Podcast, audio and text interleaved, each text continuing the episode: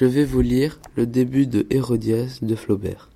La citadelle de Machaero se dressait à l'orient de la mer Morte, un pic de basalte ayant la forme d'un cône. Quatre vallées profondes l'entouraient, deux vers le flanc, une en face, la quatrième au-delà. Des maisons se tassaient contre sa base, dans le cercle d'un mur qui ondulait suivant les inégalités du terrain.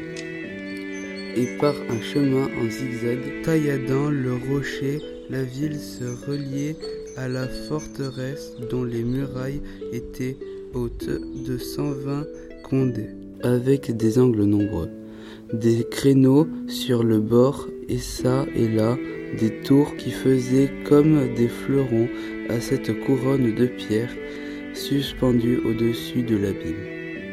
Il y avait dans l'intérieur du palais, orné de portiques et couvert d'une terrasse qui fermait une balustrade en bois de morts, où des mâts étaient disposés pour tendre un valérium. Un matin, avant le jour, le tétrarque Héronde Antipas vint s'y coucher et regarda.